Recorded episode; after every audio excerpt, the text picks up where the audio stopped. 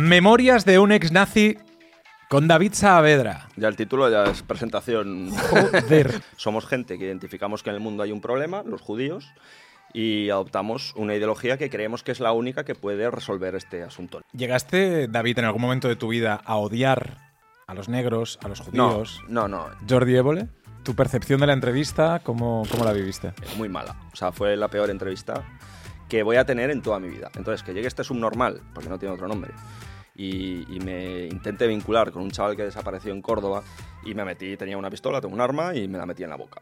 Y ya dije, a tomar por culo. ¿no? La que me salvó en ese momento fue mi perra. El hombre libre tiene ideas y el esclavo ideologías. En la primera lo dije de Jordi Wild, que yo voy armado por la calle. Si vienen a por mí, saben lo que se van a encontrar.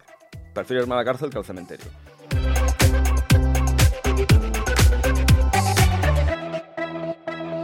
¡Bienvenidos a la aldea! ¡Jorge Cremades! ¡Urizaba! y David, Esto no me lo esperaba. Y David Saavedra. ¿Qué tal? Pues bien, muchas gracias por, por invitarme aquí. Muchas gracias por venir. Por cierto, ¿a cuál miro? ¿A cuál- Porque voy a, estar A aquí- los dos. Voy a irme con A dolor los de dos. cuello aquí. A los dos. Bueno, Soy dolor de cuello. exorcista. Dolor de cuello el que tengo yo, tío. Uri, estoy- Hay que decirlo, acaba de salir del hospital y está aquí grabando la aldea, o sea, se debe a los aldeanos, tío. Totalmente. Memorias de un ex nazi con David Saavedra. Ya el título ya es presentación. Joder. Podría haberle puesto otro, pero. El no. título y los tatuajes, porque para la gente que no te conozca, David, tú has hecho un libro, 20 años eh, en la extrema derecha española, ex nazi, un tatuaje de Rudolf Hess. Y entre otros. ¿En La verdad es que espalda? llevo una buena congregación de personajes en el Esta, cuerpo, sí. este es tu cuerpo, ¿verdad? Sí, eso soy yo, sí. No es fake. Sí. Y Ojalá hasta- estuviera más fuerte, ojalá tuviera más pelo, pero sí, ese soy yo. sí. como Jorge, ¿no? Con mucho pelo, fuerte. Em, tú eres un ex nazi. Eh, sí, sí. Has dudado, has dudado ahí. Sí, porque ayer lo hablábamos, ¿no? De la- la- el podcast este con, con Jordi, estuvimos precisamente hablando de esto y es como que se me hace un poco de bola todavía el, el desvincularme totalmente de estas cosas. Que tú piensas que eso ha sido mi vida. O sea, mi vida durante, pues, desde que tengo uso de razón y levantar un muro en plan de, ya está, ya, ya está hecho, ya soy ex, ya está todo el trabajo acabado, ya no tengo nada que reflexionar, ya no tengo nada que deconstruir. Se me hace un poquillo difícil aceptar eso. Yo creo que no. O sea, a nivel ideológico sí que soy ex, pero a nivel emocional, joder, yo me sigo sintiendo. Yo veo vídeos, de- según qué vídeos, y se me siguen poniendo los, los pelillos de punta, tío. Y eso pasarán años hasta que los vea y, me, y lo vea pues como cuando lo ves tú, que dices, bueno, pues vaya personaje o lo que sea, ¿no? La, la- la reacción que te provoque. Entonces, no sé, es complicado, es difícil. Es, de- es difícil decir que ya eh, uno ha salido de eso. Eh, a ver, sería muy fácil para mí ponerme delante de las cámaras de televisión con una fusta y empezar ya, perdón por todo, ya soy una persona nueva, lo siento. Y seguro que habría gente, mucha más gente, que me invitaría a sus platos de televisión, me pondrían de ejemplo, me darían premios, pero es que eso no es verdad. Eso- quien haga eso está mintiendo, es falso. O sea, no digo que siga siendo la ideología que defendía, pero el- ese dogmatismo, ese rollo de, de hacer efecto túnel con lo tuyo, solo tú tienes razón, los demás están equivocados, eso no es ideológico, eso es psicológico. Con 15 años, ¿qué te llevó a investigar acerca de todo el fenómeno nazi y toda la ideología es- nacionalsocialista? Es de las preguntas más fáciles de responder. ¿Sí? Pues porque cuando tienes 15 años y ves estas cosas, flipas. Pero flipas. O sea, los desfiles, la- los uniformes, los trajes, el señor ese que habla que parece que está enfadado con todo el mundo, que dice eh, los el, señor colores. es, el señor es Adolf Hitler, ¿no? Sí, el, el bigotes. El- es que no quiero desmonetizaros el, el Vale, vídeo, no sé vale. si diciendo X palabras. Vale. Eh, la- yo qué sé, los, los colores, las banderas, etcétera, etcétera. Joder, es como que te. Y eso, sobre todo eso, el ver miles y miles y miles de personas alrededor de algo, ¿no? Que eso hoy no se ve.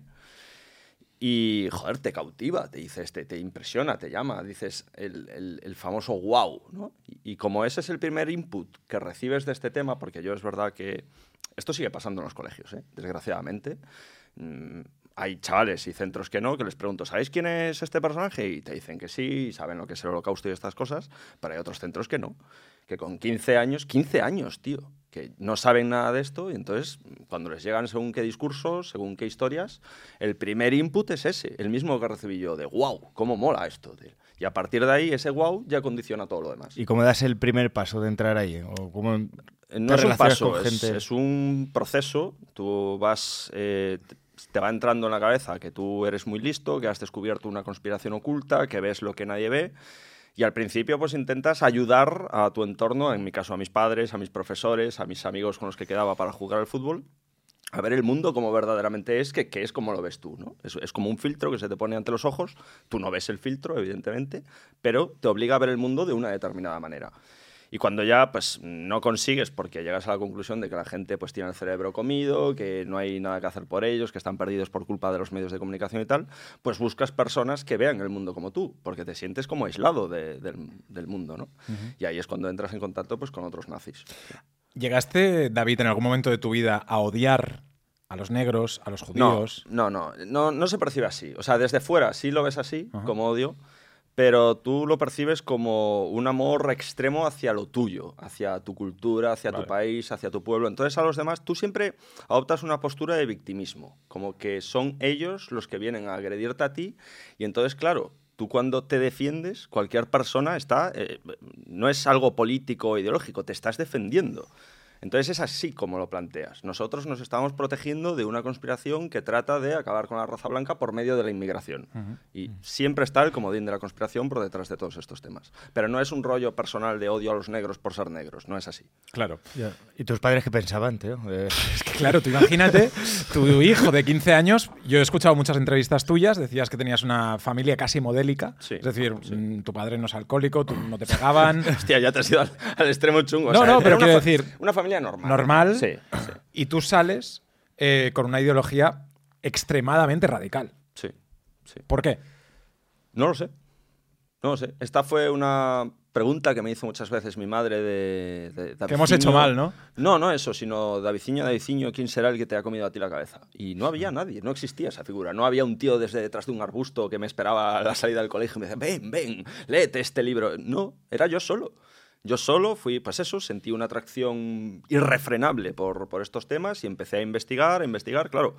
Como no podía discriminar porque no tenía formación previa de qué era nazi y de qué no lo era en el discurso, pues me comí foros y páginas nazis hasta, hasta la cocina, ¿no? Claro. Y con eso fui construyendo, esos fueron los primeros ladrillos que me ayudaron a mí a construir la persona que iba a ser en el futuro. A mí me gustaría hablar eh, y que tú nos contestases un poco con conocimiento de causa si la ideología nazi a 2023, mm, ahora mismo, sigue siendo una amenaza. No, marginal.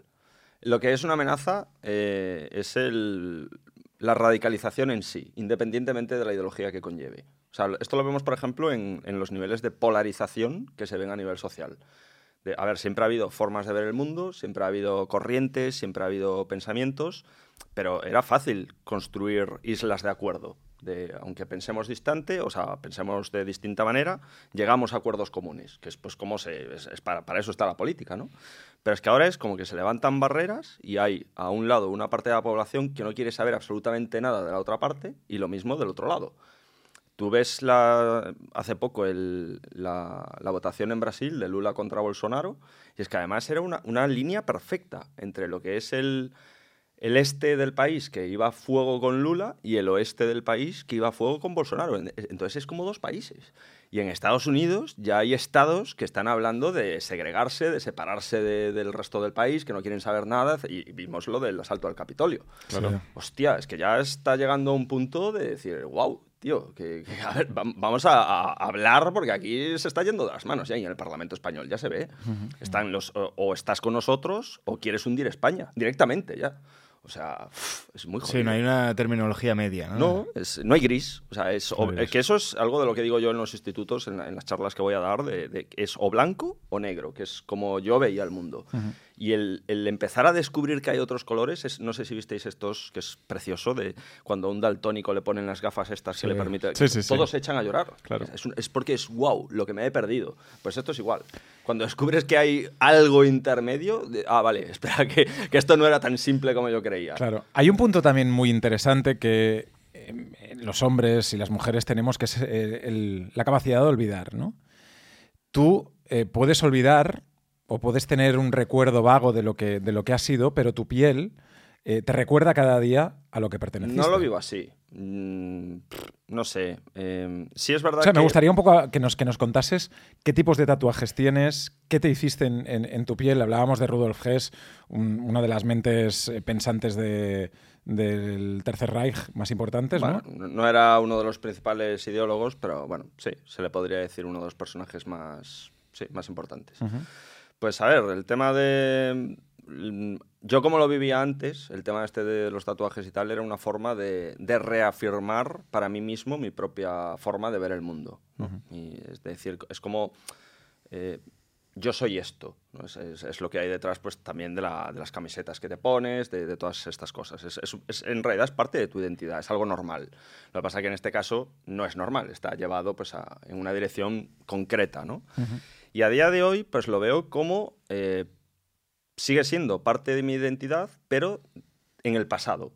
Entonces lo veo como algo que, que he vivido y que, pues eso, pasado es. Ujú. Pero no sé. Esta persona que llevas aquí, ¿quién es, por ejemplo? Este es Zukov, este es soviético, este es ruso. Antes llevaba solo alemanes, solo nazis, y como es imposible quitarme todos los tatuajes, pues porque a nivel de salud, a nivel de economía, a nivel de tal, los retoqué, les cambié el significado. Entonces, en vez de ser el brazo izquierdo un homenaje a los soldados de las SS, que solo llevaba SS, me hice un borrado que tenía aquí de un águila y me tatué soviéticos. Y entonces ahora es un brazo de la Segunda Guerra Mundial. ¿Y nos puedes mostrar algo o, o prefieres...? Sí, pues mira, aquí te, te- te los presento, de hecho. Este es Mikhail Wittmann, que es el mejor eh, carrista, de, tanquista de, de las- de los alemanes, uno de los mejores. Este es León de Grell, que es bastante famoso. Este Hitler le dijo que de tener un hijo ojalá fuera como él, o sea, para, que veas el, el pájaro. Este es Otto Skorzeny, también un, un coronel de las SS. Este es Joa- Joaquín Paper. Eh, Kurt Meyer, eh, Y ese ahí Farruquito al poco- etc, etc, etc. Y estos son, pues eso, dos soviéticos, Zukov y eh. Roskoyevsky, creo que se llama. ¿Y, y anagramas o esvásticas o cosas así? Sí, llevo en el hombro eh, una, una svástica que no se ve muy bien porque está debajo de una calavera, que es el- la calavera, el símbolo que tenían las SS, la que llevaban en la gorra, de, que se ve en las pelis. Y luego, pues sí, por el cuerpo, en, en zonas no visibles en manga corta, que todo lo que se ve en verano, en manga corta, sí que me lo he retocado. Porque no quiero tener Ah. problemas por la calle por Claro, algo que claro, ya no claro. me. ¿Sabes? Que ya no me. No quiero que me peguen una paliza unos antifas por. ¡Ah, un nazi! Hostia, pues sería bastante cómico, ¿sabes? Claro. Oye, David, ¿y alguna vez eh, has deseado haber vivido el holocausto? Nosotros éramos negacionistas del holocausto. ¿Cómo O sea, no hay nazis que defiendan el holocausto. O sea, he conocido a alguno, pero es un psicópata, un tarado, un pirado. O sea, el 99,9% periodo de todos los nazis niegan el holocausto. Son, ante todo, negacionistas. Por eso también niegan la, la pandemia, porque es, es un clic eh, más. O sea, es todo, es todo mentira, es todo, hay una conspiración, ellos ven la verdad. Pero es, eh, somos negacionistas del holocausto. O sea, yo, no, yo no decía que había que matar a 6 millones de judíos. Eso para mí era una mentira de, de- de la judería internacional que controlaban los medios de comunicación, Hollywood, etcétera, etcétera, para que la gente pues viese que los nazis eran muy malos, eran malos malísimos, pero tú, tú, tú entiendes que antes de comprar la ideología te ves como el bueno de la película. Y, y- y psicológicamente se te hace imposible sostener que eres el bueno a la vez que defiendes un genocidio de niños, mujeres y personas de, de- de toda condición. Qué bestia, tío. Sí. Claro, pero tú podías ver eh, Auschwitz, eh, Nunca fui, nunca fui a un... Ni siquiera ahora. O sea, no, no, no fui porque, primero, eh, antes no iba para no dar dinero a una industria de la mentira. De, de hecho, nosotros no hablábamos de holocausto, hablábamos de holocuento. Igual que ahora hablan en vez de pandemia, de plandemia, pues es, es un poco lo mismo. Joder. Eh, ahora no voy porque no sé mm, si igual me pega una hostia del carajo en, en la mente, ¿sabes? De- no sé cómo me, me sentiría. Oye, tú has estado al lado de gente peligrosa. Eh, una cosa buena que tuve es que yo mm, discriminaba. O sea, es, es como que en este mundo hay dos líneas, dos vertientes que no se puede decir que sean lo mismo porque no lo son. Que está el mundo del fútbol, que es lo que todo el mundo ve, es lo único de lo que hablan los periodistas y demás. Pero luego está la gente, que es donde yo me sentía cómodo, que eh, creemos en la, en la ideología. O sea, nos tomamos en serio, es- es- al final somos idealistas. O sea, es, hay que decirlo. O sea, no, no somos unos locos que se nos va la olla, no. Somos gente que identificamos que en el mundo hay un problema, los judíos, y adoptamos una ideología que creemos que es la única que puede resolver este asunto. No por medio del holocausto, sino pues eh, eliminando el poder político del judaísmo, etcétera, etcétera, ¿no? Y, y yo me movía, yo les llamo los puristas. Los puristas porque el, el único, lo único que era nacionalsocialista para ellos, lo único que era nazi de verdad, era el, el Alemania eh, 1933 a 1945. Si no era tal cual eso, no era nacionalsocialismo. Era pues el discurso judío, lo que fuese, era mentira, ¿no? Y en el, en el purismo, en esta línea ideológica, política, militante, que busca el activismo, etc., no había hooligans. O sea, los hooligans iban a lo suyo, al fútbol, a las peleas, al alcohol, a, a ligar lo máximo posible. Y yo solo tenía mente para luchar contra la judería internacional, defender a mi pueblo, etc., etc., etc. Y nada de todo lo otro. Y sí he conocido gente que venía de ese mundo, pero habían evolucionado, evolucionado solo dentro del margen del nazismo, pero hacia la línea purista. Y se avergonzaban de su pasado, renegaban, eh, era joven. No o sea, tú no ibas a pegar palizas por la calle, ni nunca Yo has eso, hecho- eso para mí era de delincuentes comunes. Nunca has tenido una pelea, ni nada. He tenido peleas eh, por defender a amigos míos de otros y por agresiones que he recibido yo, sí. Dentro de de- gente que me atribuía, sin conocerme, eh, pegar palizas a negros. O sea, da- como yo era nazi y lo único que se decía en los medios de comunicación de los nazis era que íbamos en manadas por la calle cazando negros, pues eh, a mí me dieron palizas porque dieron por hecho que yo era así. ¿Cómo ibas vestido? Al principio, cuando empiezas con este mundillo, em, lo primero que recibes, más allá de la corriente histórica, de Hitler y todas estas cosas, es el tema skin, los skinheads, los cabezas rapadas. Y durante dos, tres años, esto es común. Al principio todos empezamos más o menos por ahí, más o menos. Lo que pasa es que luego, a medida que vas, eh, pues eso, avanzando, leyendo, eh, construyendo la, la O sea, eh, de ella, cabeza rapada, bomber, Sí, botas. Martins. Pues eso lo vas abandonando y lo vas viendo más como una tribu urbana. Dices, va, esto es verdad que confluye durante un tiempo en esa transición, pero al final la estética se olvida y sigue solo con la ideología. Qué Los que se quedan atascados en la estética, pues es gente que la, pues, tienen las neuronas justitas, pobriños, y, y les, les- les tratábamos ahí un poco con, con paternalismo. ¿Y has sentido miedo de ir con alguien que decías, este tío me va a meter en un problema? Al contrario, he ido con gente por la calle de decir, con este estoy blindado. O sea, de un tío gigante, loquísimo, que no ha perdido una pelea en su vida y es como ir con guardaespaldas por la, por la calle. Sí. Qué bestia, tío. Es que eh, todo esto eh, evoca muchas preguntas, ¿no? Porque es un, un sitio peligroso, oscuro, difícil, eh, que ha hecho sufrir a muchísima gente.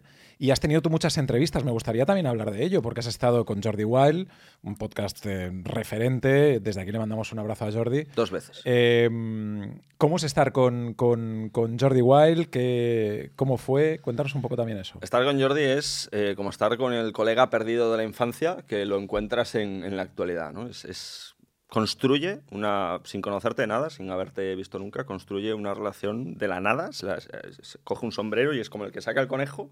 Pues él saca una relación de, de amistad increíble, de que estás súper a gusto hablando con él de cualquier cosa. Da igual la pregunta que te haga, que vas a estar cómodo. No te sientes arrinconado, no te sientes eh, cuestionado, etcétera, etcétera. O sea, es, es muy guay. Y fue, pues, me, me contactó él a mí. Eh, claro, evidentemente un tío que tiene dos millones de seguidores en Instagram, da igual que le escribas que no lo va a ver. O sea, no, no, es, no es que le caigas mal, es que no lo va a ver. O sea, son, le llegan al día, pues imagínate, ¿no? Y yo le seguía y me dice, bueno, como veo que me sigues, no me presento, ja, ja, ja, ja. Ya, ya me propuso lo de, lo de ir al podcast. Qué bueno. Cuatro horas de charla. Cuatro horas y Menuda media. chapa. Cuatro horas y media. Y la segunda, cuatro horas, 40 minutos. Joder, Joder. tío. No, Es, es como que nos hemos juntado dos viejas y nos hemos ¿Verdad? puesto ahí a- en la panadería, en la cola, mientras no nos llega el puesto a hablar de, de nuestras cosas. sí. Y eso fue una gran experiencia, una gran entrevista. Fue esa, esa experiencia, o sea, yo hasta cuando había ido a Jordi Wild la primera vez ya había hecho varias entrevistas en los medios tradicionales, en la COPE, en la cadena SER, en El Mundo, en El País, en el diario.es, etcétera, en lo de Évole. Pero esa entrevista lo cambió todo. O sea, es como que ya en adelante, cuando iba a los colegios o a los institutos a hablar de estas cosas, Claro. eh, no tenía que perder tiempo en presentarme. En decir, bueno, pues yo he publicado un libro. Ya los chavales ya, ya sabían que iba yo. O sea, ya me conocían por Jordi Wild. Claro. Es que es una pasada. Y eso. en cambio, Jordi Évole. Jordi Évole no tiene seguimiento entre los chavales jóvenes. O sea, hay- los, los chavales lo conocen pues porque mm, saben que existe un tío que se llama Jordi Évole, pero no han visto ninguna de sus Pero tu, tu, tu percepción de la entrevista, ¿cómo, cómo la viviste? Eh, fue muy dura. Fue... Hemos hablado ayer de esto, en- en- le he dado la primicia a Jordi, a Jordi Wild, pero fue muy mala. O sea, fue la peor entrevista que voy a tener en toda mi vida. Fíjate cómo te lo digo. O sea, es imposible que me encuentre a otro periodista que me haga cosas peores que las que me hizo él. ¿Por qué? Pues primero eh, me mintió, me hizo encerronas, eh, me sacó cosas, me intentó vincular con cosas eh, a cara perro además, eh, con mala idea, buscando la primicia, buscando el sensacionalismo, sin importarle si a mí me hacía daño, si... Claro, él supongo que vería a un nazi, no a un ex nazi, él vería a un nazi, y, me da igual lo que, lo que le haga a este, este chaval, ¿no? No vio ahí el trasfondo social de que, joder, yo si estoy haciendo esto, o sea, yo soy, yo, yo, yo estoy en el ejército, si me siento en una piedra y no hago nada, dentro de unos años me jubilo y, y me quedo en mi casa, o sea, yo tengo la vida ya prácticamente resuelta, gracias a Dios, y no necesito ponerme una diana en la espalda, o sea, no gano nada con eso. O sea, no, es que no gano nada. Y si hago esto es porque creo que mi experiencia puede ayudar a otras personas. Entonces, que llegue este subnormal, porque no tiene otro nombre, y, y, me intente vincular con un chaval que desapareció en Córdoba, como si yo tuviera algo que ver, porque coincide con el momento en que yo empiezo a plantearme las cosas y, y me, casi me vuelo la cabeza y todas estas movidas, pues me toca los cojones. Pero ¿cómo, cómo, cómo...? Es, es, que esto es una historia muy larga. Bueno, pues, es, vamos, vamos, a por ello. Esto es un tema... A ver, eh, yo eh, me empecé a plantear cosas este ya es el proceso de salida mío, de lo que yo llamo burbuja, estando destinado en Córdoba. Yo estaba allí eh, y en principio bien, yo llegué allí siendo bastante, pues, pues eso, eh, como era yo. Y es eh, después de vivir según qué situaciones, mmm, que empiezo a, a, ver cosas que nunca había visto. Esto es parecido a, por ejemplo, imagínate, un yihadista de estos del Estado Islámico que un día va a la reunión con, con sus colegas allí en la puerta mezquita y hasta ese momento siempre habían hablado de decapitar, decapitar infieles y esas cosas, imagínate que empieza a decir, hostia, pues me he leído un nuevo libro y la verdad es que la, la palabra aquí del profeta mmm, no lo veo tan claro ahora. Pues imagínate la reacción de sus ¿Y todo chan, Claro, es en plan ¿Cómo? de, ¿what? ¿Qué, qué, qué, qué dices? O sea, no me jodas. Claro, ya eh, ahí no te hay... acabas de tatuar la cara del otro. ahí no hay tu tía, ahí no hay tu tía. Eso es ya, hostia, es, es como un, una red flag que se dice ahora, ¿no? Sí, sí, sí. Pues eh, a mí me pasó algo parecido, que fue cuando rompí, después de 20 años, el, el, famoso sesgo de confirmación que tenemos todos los radicales. Que no digo que esto es importante matizarlo, no digo que cuando estás radicalizado solo leas lo que coincide con tu punto de vista, que hay bastante de eso, eso de hecho el algoritmo muchas veces se encarga de que nos comportemos así, sino que muchas veces la gente que sí está radicalizada, otros amigos que tenía que eran nazis y sí que leían otro tipo de literatura, lo hacían partiendo de la base de que ellos tenían razón. Claro, así no puedes leer nada, así no aprendes. Claro. Si simplemente buscas reforzar tus, tus propios argumentos. ¿no?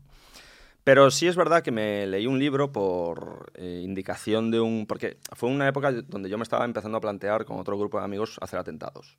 O sea, es como Joder. hacer un, un, plus, sí. ¿En serio? Esto es lo que los Mossos llaman, yo no sabía que esto existía. O sea, los Mossos saben mucho de radicalismo, de proceso de, de, de, tal, lo descubrí en un congreso que me invitaron. Saben mucho del tema del radicalismo y ellos hablan de que tú puedes estar radicalizado durante toda tu vida y luego hay una línea que no todos atraviesan, esto es importante decirlo, eh, te, puedes morir inofensivo eh, a ojos de la sociedad y ser un negacionista loco del holocausto y todas estas cosas, pero nunca hacer nada en contra de los demás, ¿no? Pero sí que hay una línea de cuando te frustras mucho porque tienes muy metido dentro que la raza blanca se está acabando y, y nadie hace nada y, y, esto no se puede parar, que das el siguiente paso, ya te empiezas a plantear el siguiente paso de, mm, ya que por las buenas no conseguimos hacer despertar a la gente, pues lo vamos a hacer por las malas. Es que estoy viendo Joder, Edward Norton en American History X, tío. Bueno, o sea, no es una película que me guste mucho. No, sí. pero es que estoy viendo si, si eso. buscas un referente en el cine, búscate Imperium. Se la Imperium. recomendé ayer a Jordi Wild. Vale, vale. Imperium. Eh, este, además del de Harry Potter, del mismo actor. Daniel Radcliffe. Hace nazi, sí. Y fue en ese momento. En ese momento yo tenía un amigo, que era el único amigo que tenía de fuera de, fuera de estos mundos, y vio claro, porque me lo ha dicho, que estaba en unos niveles de ira, de odio, de frustración brutales, en plan, este está a punto de hacer alguna parrería, ¿no? O sea, es, Se le está yendo la olla. Y ya había intentado como rescatarme en otras ocasiones, a lo largo de los años, es una relación de muchos años de amistad, y a veces había conseguido que dijese, ostras, le voy a dar unas vueltas a esto, que si consigues que un radical diga eso, vas por buen camino, pero otras veces le mandaba la mierda, le bloqueaba en WhatsApp, WhatsApp, tú eres un puto judío, cosas, cosas así, ¿no?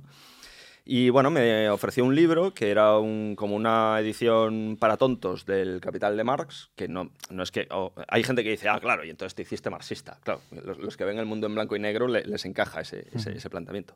Pero simplemente fue el primer libro que me leí por primera vez de fuera de mis... Yo decía que el marxismo era una cosa y cuando me leí ese libro vi que lo que yo decía que era el marxismo no era marxismo, era... A día de hoy sigo sin saber lo que era. O sea, otra, otra movida, ¿no? Y ahí ya es cuando se... Hay algún mueble que cambia de sitio dentro de tu cabeza, ¿sabes? Es Hay un, dices, un primer clic de decir, ¿y si lo que estoy haciendo a lo mejor... no te lo planteas así tan a lo bestia, pero algo se mueve. O sea, Vale. no sé verbalizarlo, pero algo pasa ahí. Y ya te lees otro libro y otro y otro. Y claro, los libros son como. Los libros, las películas, las conversaciones, al fin y al cabo, son como actualizaciones. O sea, una vez lo has leído, una vez has, has hablado con esa persona. Crea un pozo, ¿no? Ya cambia. Ya cambias, ya, ya eres distinto. Nunca te bañas dos veces en el mismo río. Pues esto es un poco el mismo, el mismo concepto.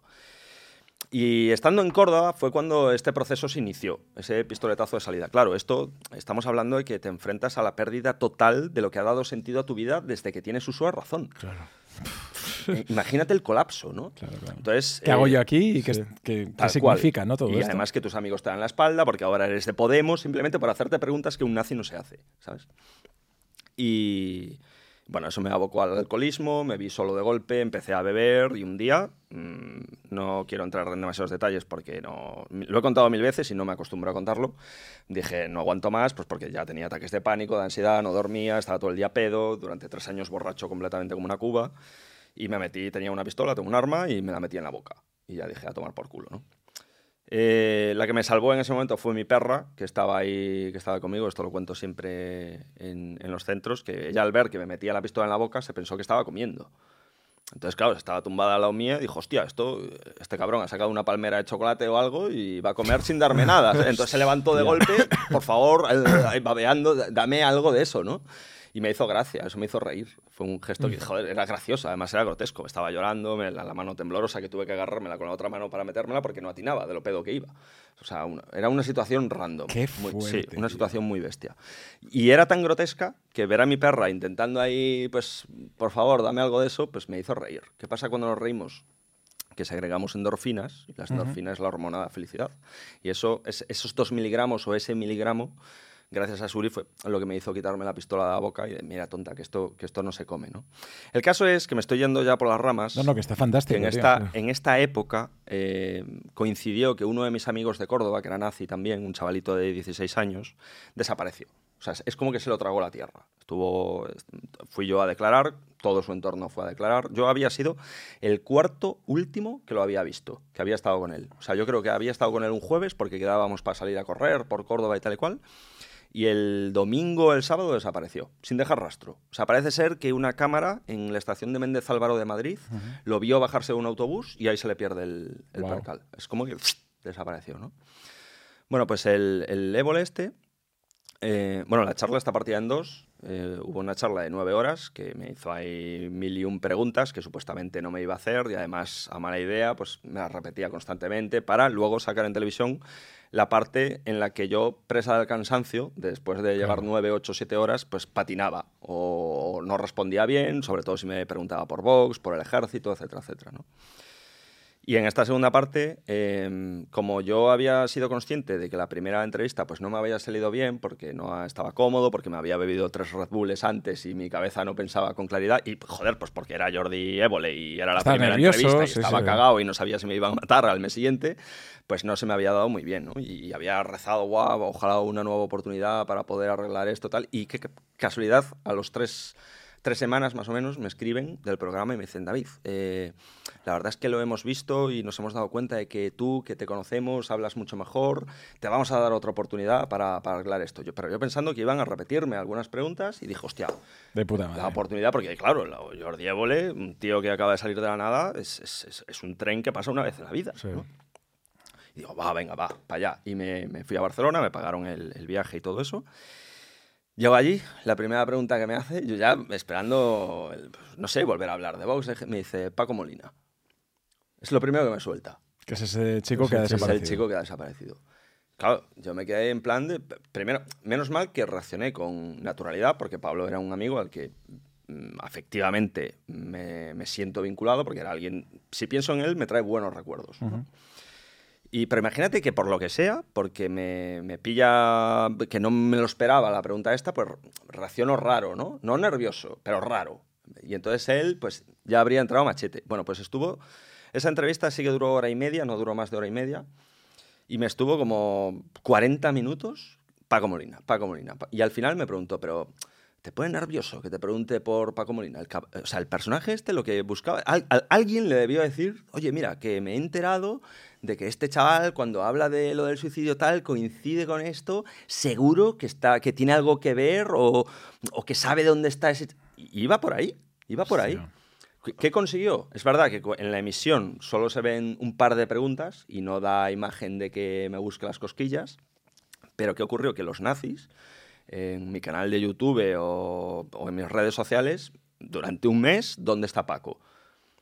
¿Qué has hecho? Eh, tal. Qué ¿Qué- miedo, tío. Imagínate, imagínate, es que podía haber provocado que algún loco, algún loquísimo, se lo creyese, y como el del Pizzagate, que se metió en un restaurante con, un- con una metralleta creyendo que iba a salvar a niños.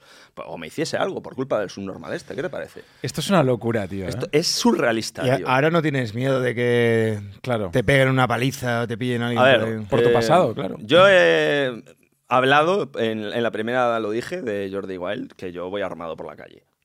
ahora mismo estás armado. Ahora mismo no estoy armado, pero la tengo en el coche. O sea, la, la he dejado ahí. Hay un periodo de seguridad que Sí, con sí. nosotros te- has sentido seguro. Con Jorge y con Uri no va a ir armado, pero bueno, por si acaso. Y, y, bueno, a ver, cuando voy, por ejemplo, por mi barrio, pues no, no la, no la llevo encima, pero si voy a Madrid, etcétera, etcétera, barrios así, pues sí, ¿no? Y ellos lo saben. O sea, ellos si, van- si vienen a por mí, saben lo que se van a encontrar. Ellos verán. O sea, yo no... Sí, o sea, yo al cementerio no me voy a ir. A la cárcel, pues prefiero irme a la cárcel que al cementerio. Es así de claro. Es así de claro. ¿Tú te Eh, consider- ellos verán. ¿Tú te verán. consideras un tipo duro? No.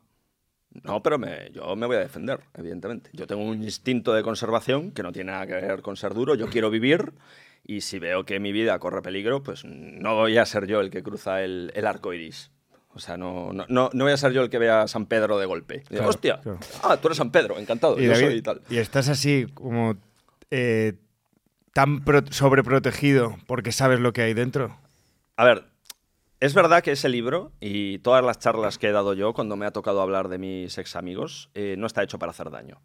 O sea, yo si quisiera putear, joder a la gente con la que yo paraba, sería un libro muy distinto y mi enfoque sería también muy distinto. O sea, yo simplemente cuento mi experiencia y no, pues nunca he dado un nombre, nunca me he chivado de nadie, aunque ellos digan que sí, evidentemente lo dicen los que no se han leído el libro ni han visto nada mío, etc, etc, etc. Entonces eso ellos lo ven. Dicen, bueno, vale, sí, se, se ha vendido a la judería internacional, pero por lo menos no es un chivato. Que ser un chivato en esos ambientes es ser como un violador de bebés. O sea, es lo peor del mundo. Entonces, pues bueno, sí, me hatean un poco por las redes sociales. Antes va de más a menos, cada vez menos, hasta que vuelvan a ver el podcast de Jordi Wild y vuelva a petarlo y tal y cual, y me estarán pues un mes o dos insultando y amenazando, Claro. bloquear y se acabó. Ya ves tú qué problema.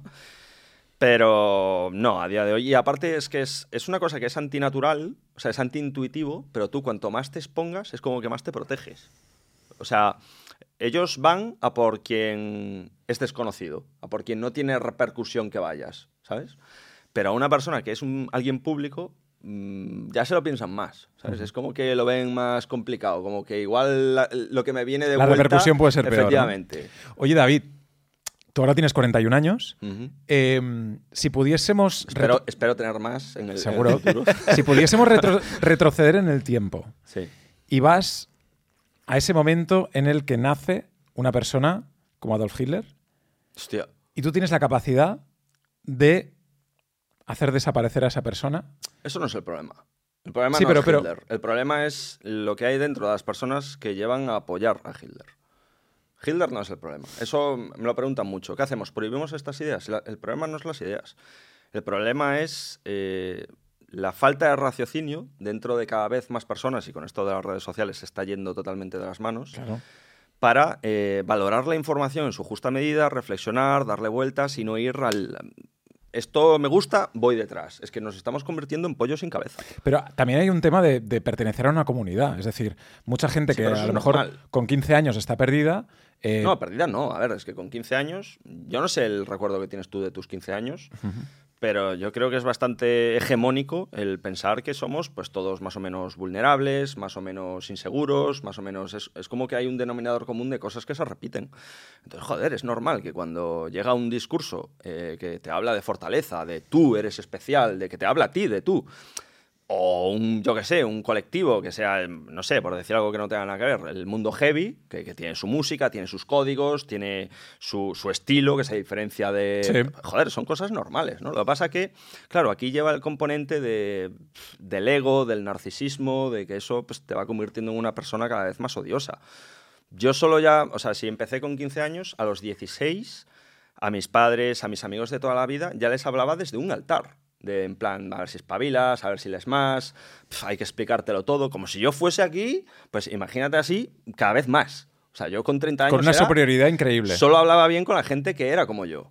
Que eso sí, eso es, es, gente pues lista, gente que ve el mundo, que no hay que explicarles nada. Los demás, yo veía ovejas, veía ve, ve, borregos. O sea, no veía personas, veía ovejas. Y ahora políticamente, en esos 16 años sí que lo tenías claro, pero políticamente, ahora en tu cabeza, ¿tienes una ideología política definida o no? Hay una frase que a mí me gusta mucho que cuando la escuché por primera vez me dio ganas de vomitar, porque claro, cuando estás ideologizado pues eh, te crees superior por estar ideologizado, y es que mm, el hombre libre tiene ideas y el esclavo ideologías. O sea, es como que la ideología es como un, un códice de, de, de, Punto uno, tienes que pensar esto. Punto dos, tienes que pensar rebaño, esto otro. ¿no? Algo así. Uh -huh. Y tener ideas, pues hay ideas que me gustan que están vinculadas a una cosa y hay ideas que me gustan pues que están más, as más asociadas a otras. Y cuando me encuentro algo que es confrontar, que ves un bando muy claro contra otro bando, intento ser muy cauto. Porque a mí lo que me sigue saliendo del cuerpo es ir a full con uno de ellos y defenderlo ahí a machete. Y digo, quieto, uh -huh. cuidado, que esto ya sabes a dónde te lleva. Entonces, como ya sé a dónde me lleva, intento decir, a ver, vamos a investigar bien esta postura, vamos a investigar bien esta otra, y de ahí sacamos la, el criterio, que puede ser, pues, 50-50, puede ser. ¿Y ahora crees que este, este mundo así de, de violencia puede volver? Eh, no como fue en el siglo pasado, o sea, no creo, vamos, creo que me puedo jugar las dos manos a que no vamos a ver camisas pardas desfilando por la Castellana de Madrid con antorchas de noche, como en los años 30. Pero una frase que suelo repetir siempre es que la historia no se repite, pero rima. O sea, entonces, con cosas parecidas, con ecos del pasado, con cosas nuevas también del presente, pues sí, sí que puede volver. ¿Por todos los sentidos? ¿Sentido más extremo hacia la derecha o más extremo a la izquierda? ¿O no? En, eh, es decir, eh, estábamos, estábamos hablando pues, del nacionalsocialismo, sí. el fascismo, etcétera, etcétera, pero ¿crees que por todas partes los extremismos... Bueno, es que cuando vivimos la banda terrorista ETA aquí en España, ¿eso qué era? Uh -huh. Puede ser, o incluso algo que a día de hoy ni se nos pasa por la cabeza, algo completamente nuevo, y que sea pues un pensamiento radical al uso, sí cualquier radicalización puede llevar a una, a una situación o sea, parecida, ¿no? Cuando se habla de, por ejemplo, el radicalismo islámico y la extrema derecha como cosas separadas, se está cometiendo un error. O sea, el proceso psicológico que tú tienes previamente dentro de tu cabeza y que luego te lleva a uno u a otro es el mismo. Es decir, o sea, los, antifas, visto, los yo, antifas son igual que los Los nazis. antifas locos. O sea, ahí puede, imagínate, yo siempre pongo de ejemplo a Julio Anguita. O sea, es un tío que pues te puede gustar sus ideas más o menos, pero él, el cómo las defiende, pues con humildad, con respeto, con calma, con tranquilidad, no le, o sea, no, no te dice que no tienes delante a una persona radicalizada. Uh -huh. Pero yo he conocido a otros comunistas que, que vamos, le, les cambias el pin de la hoz y el martillo por una esvástica y poco cambia. O sea, es, es prácticamente lo mismo, ¿no? Es más la persona que la idea. El, más el cómo defiende lo que cree que el qué defiende. Ese es el, lo que hay que ver. Muy interesante, ¿eh? Yo creo que tú has vivido una vida, tío, eh, que ahora te dedicas un poco a divulgar. Eso es lo que, lo, que, lo que estás haciendo con libros, yendo a las escuelas. ¿Qué crees que les podrías aportar a toda esta gente? A alguien que pudiese estar en tu, en tu lugar ahora mismo. En mi lugar, eh, a ver, um, Muchas veces me han preguntado, ¿qué le dirías al, a la persona que eras antes? Sí, sí, al David de 15 años. ¿no? Al David de 15 años, mi charla está pensada en él. O sea, no en los chavales normales, que también les va a servir, evidentemente, pero sobre todo a chavales que están en el punto en el que yo estaba con 15, 16, 14, 17 años, es para ellos a quienes hablo. Y se lo digo al principio. O sea, yo siempre que doy una charla hablo a mi David de 15 años. Y como ya sé cómo piensa, yo me adelanto a sus pensamientos. Este me viene aquí a hablar de comunismo. ¿Qué es lo que pensaría yo? Pues no. Ya empiezo la charla dejando claro que yo no hablo de ideología, tal. Este seguro que viene a sueldo de Podemos. Pues no. Le dejo claro que yo no... las dos cosas que marco siempre. Yo no trabajo para ningún partido, yo soy militar de profesión. Aparte a él le, mola. Ah, que es militar.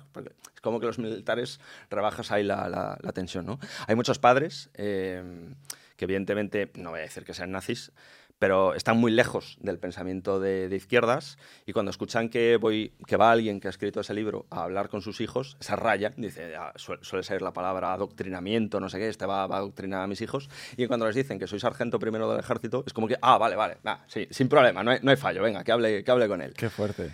Entonces eso tal. Eh, entonces, depende del David que yo me encuentre. Si es el de 15 a 18, 19 años, muy en el límite, podría hablar con él. De hecho, lo que pasó es que los profesores me hicieron la cruz a esa edad, me dieron por imposible y sí era rescatable 100%.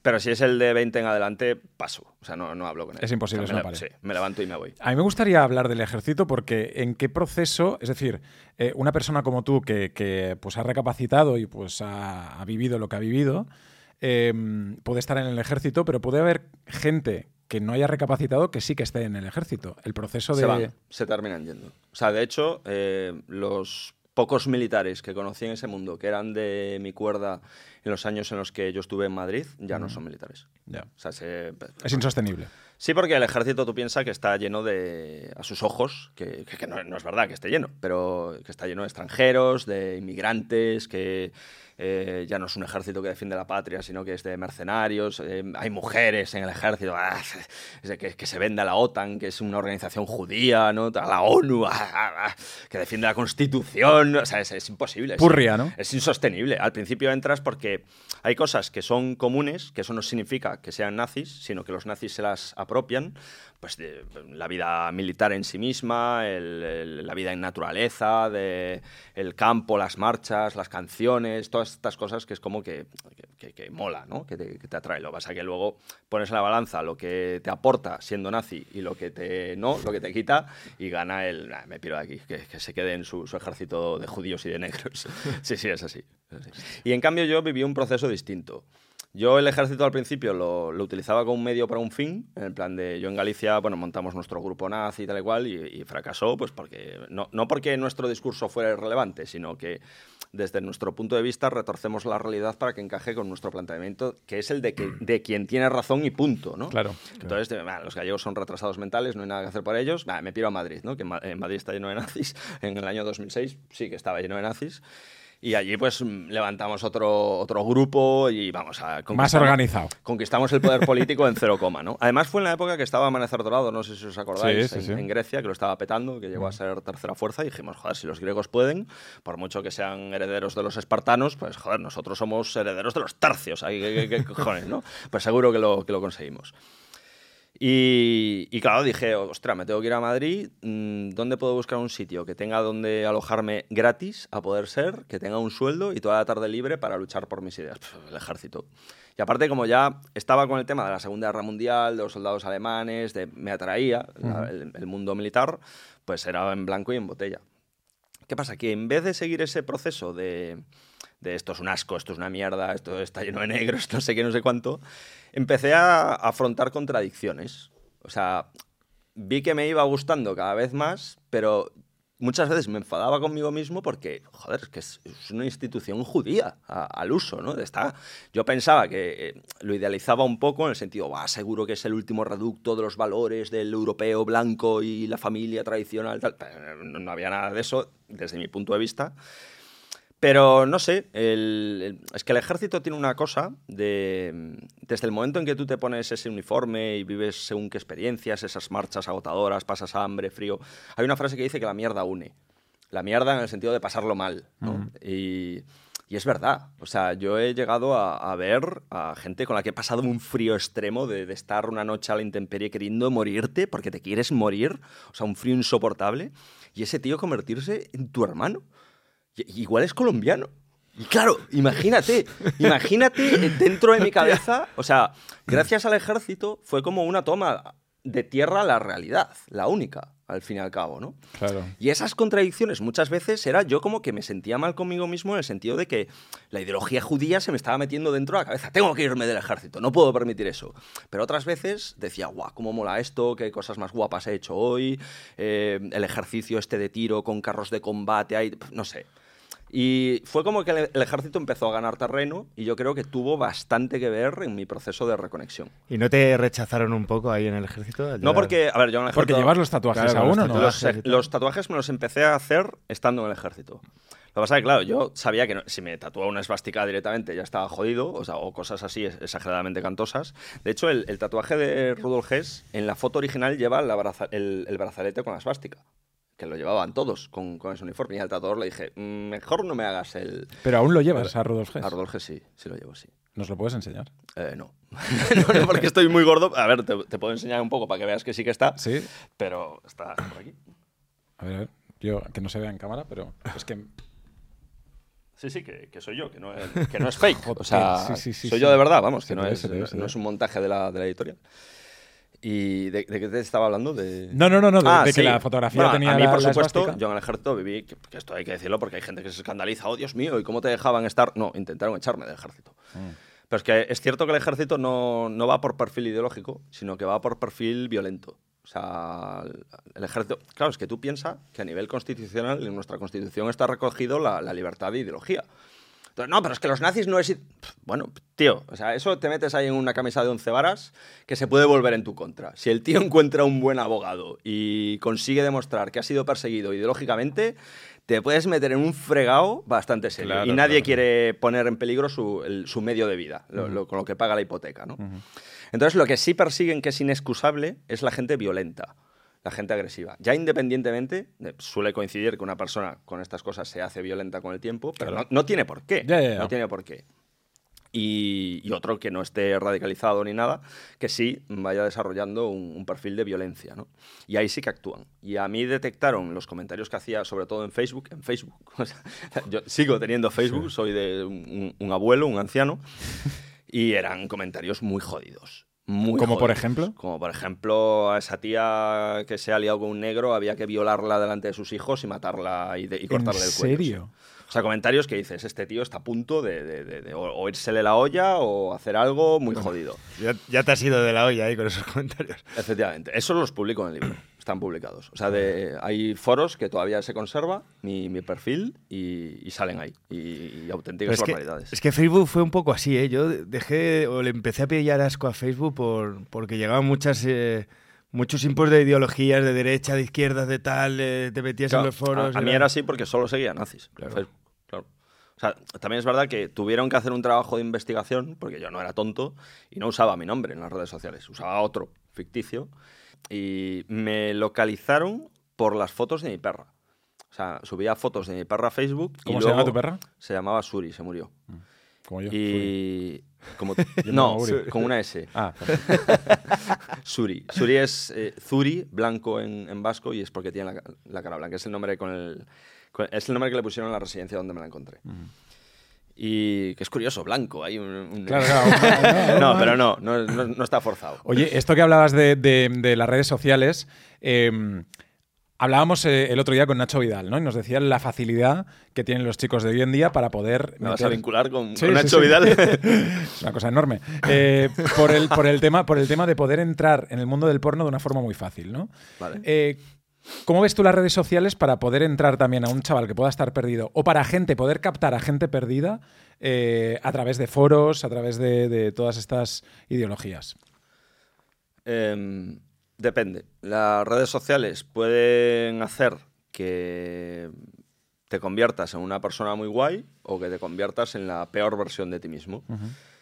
Yo cuando me empecé a meter en YouTube, que ayer lo vimos con, con Jordi, parece ser que empezó YouTube en 2005, o sea que encaja porque yo en esas fechas ya estaba mm, rondando Resistencia Aria, el grupo que montamos en Galicia. Em, yo descubrí grupos nazis de música, em, documentales nazis, material nazi, gracias al algoritmo de YouTube. Es como que el propio algoritmo detecta, es igual que ahora, lo que te gusta. Lo que te gusta y te lo da. Y te dice, oye, ¿has visto esto? Eh, eh, igual esto te interesa, ¿no? Y si, por ejemplo, te gustan los barquitos o hacer maquetas, pues te manda cosas de barquitos y de maquetas y no pasa nada. Pero si estás metiéndote en estas cosas, pff, hace un efecto catalizador interesante. Wow. Y ahora que es, mm, antes solo había YouTube, había el Messenger, aquel que vosotros lo conoceréis. Claro. Claro, el, el zumbido famoso. sí, ¿no? sí, sí. Pero es que ahora hay mil movidas, hay mil algoritmos trabajando al mismo tiempo. Está el algoritmo de Instagram, el algoritmo de TikTok, el algoritmo de YouTube, el algoritmo de Twitch, el algoritmo... Imagínate, imagínate. Es una locura. ¿Y cómo medias ahí? Es que no puedes, es que Claro. esto ya se ha ido de las manos. Ya, ya no puedes contenerlo. Memorias de un ex nazi, hoy en la aldea con David Saavedra. 20 años en la extrema derecha española, un libro que recomendamos. Eh, una charla maravillosa, David. Teníamos muchas ganas de que vinieses. Ha sido un placer. Eh, no son cuatro horas como con Jordi Wild, lo nuestro es breve. Es que con Jordi hablábamos, se nos- iba la, la olla muchas veces de cosas que, Ah, bueno, Prefieres a Jordi, ¿no? Eh, depende en el. Por ejemplo, prefiero bueno, esto. bueno, bueno, bueno, hostia, qué bien. Prefiero esto porque ha sido intensa. Hemos hablado prácticamente de todo en 45 o 50 minutos. Sí. Pero claro, si hablamos en plan difusión de los chavales, de los institutos Claro. y tal y cual, pues sí, evidentemente Jordi. Dino- dinos algo que nos hayamos dejado aquí últimos minutos. Hostia, es que tú piensas, es que el subtítulo son 20 años, o sea, 20 años da- para mucho, o sea, te, te podría decir un millón de cosas.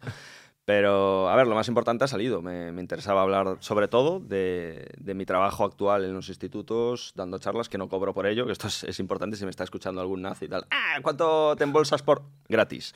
Solo cobro el, el desplazamiento. Y eso ha sido brutal, porque he conocido gente maravillosa, profesores, educadores, que se han subido automáticamente al carro de, de David Saavedra y quieren ser parte de este proyecto. Y también chavales, chavales que me han dicho que, que eso es... o sea, yo ya me puedo morir porque ya ha habido chavales que me han dicho, wow, David, gracias a tu charla, gracias al vídeo de YouTube que subiste el otro día, gracias al podcast de Jordi Wild, he detectado que yo estaba siendo partícipe de este proceso y no lo sabía. Qué bueno. Y entonces pues pueden retomar ahí el, el timón. Así que nazis, lo siento mucho, os he quitado bastantes votantes. David Saavedra, Memorias de un ex nazi, hoy aquí en la aldea. David, muchas gracias por venir. A vosotros por invitarme. Jorge Cremades, ¡Urizaba! en la aldea, dadle like y suscribiros. chao. chao. Hasta luego.